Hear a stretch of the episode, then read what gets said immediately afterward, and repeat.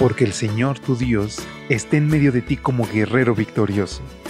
Se deleitará en ti con gozo, te renovará con su amor, se alegrará por ti con cantos. Prepárate para experimentar el poder de Dios, disfrutar de su amor y reclamar las promesas del Señor a través de esta serie de reflexiones devocionales para adultos, nuestro maravilloso Dios.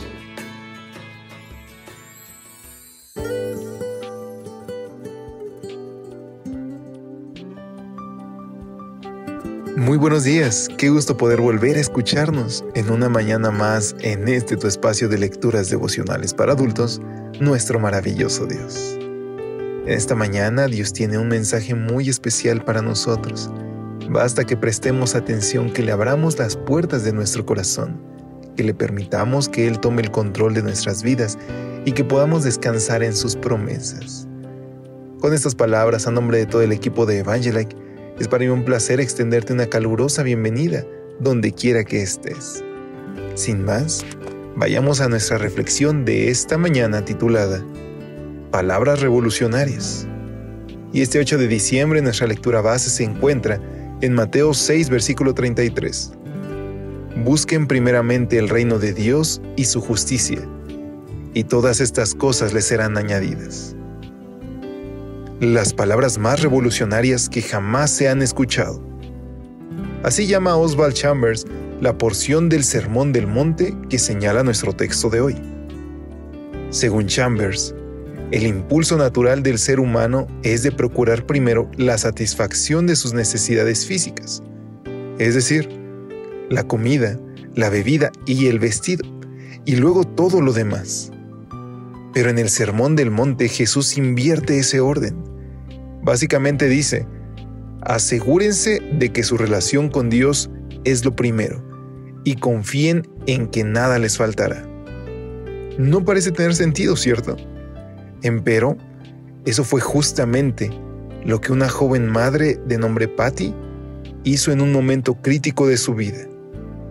Según nos cuenta Charles Colson, durante un servicio religioso, Patty se puso de pie y habló a la congregación.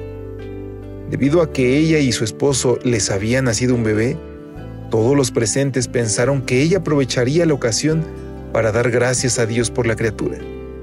Nada de eso. ¿Qué les dijo Patty? Que justo esa semana, hacía cuatro años, ella se encontraba en un apartamento sola, cuando recibió la noticia de que estaba embarazada. Aunque se consideraba a sí misma cristiana, en realidad estaba viviendo en dos mundos. Por un lado, consumiendo drogas y durmiendo con un hombre que no era su esposo. Por el otro, asistiendo a la iglesia y testificando. Entonces le tocó a Patty decidir. ¿Confesaría su pecado? ¿Abortaría? Cuenta Patty que esa noche, mientras miraba las estrellas, pensó que si de verdad creía en Cristo, no debía abortar. Entonces, tomó su decisión. Decidí poner mi confianza en el Dios de la Biblia, dijo. Aunque su situación era muy precaria, sola y embarazada, abandonada por su familia y rechazada por el hombre que amaba, dice ella que por primera vez en su vida tuvo verdadera paz, porque supo que estaba haciendo la voluntad de Dios. Patty confesó su pecado a Dios y a la iglesia. Con la ayuda de varios amigos cristianos, se mudó y comenzó una vida nueva. Cuando el bebé nació, lo entregó en adopción a una pareja cristiana que no tenía hijos.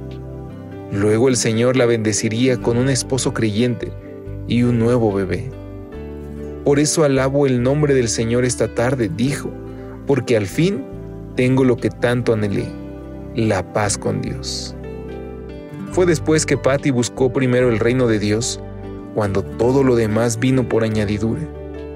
Parece revolucionario, ¿verdad? Sí, pero es que por fe andamos no por vista. Queridos amigos, cuando nosotros le damos el primer lugar a nuestra vida, cuando no le reservamos nada, cuando le dejamos las decisiones más difíciles, incluso aquellas que podrían causarnos vergüenza, es que Dios nos da esa paz que prometió. Yo te invito a que hoy no luches más con el Espíritu Santo. Entrégate a Él y deja que Él gobierne en cada espacio de tu vida. Y si sientes que es tiempo de volver, no tardes más. Él está con los brazos abiertos esperándonos. Te invito a que nos despidamos con esta oración. Hoy quiero, Señor Jesús, darte el primer lugar en mi corazón. Ayúdame a creer que nada me faltará mientras estés al frente de mi vida. Nos aferramos y confiamos en ti. En el nombre de Cristo Jesús lo pedimos. Amén. Dios te bendiga. Que pases un excelente día. Hasta pronto. Gracias por acompañarnos. Te esperamos mañana. Te recordamos que nos encontramos en redes sociales. Estamos en Facebook, Twitter e Instagram como Ministerio Evangelite. Y también puedes visitar nuestro sitio web www.evangelite.com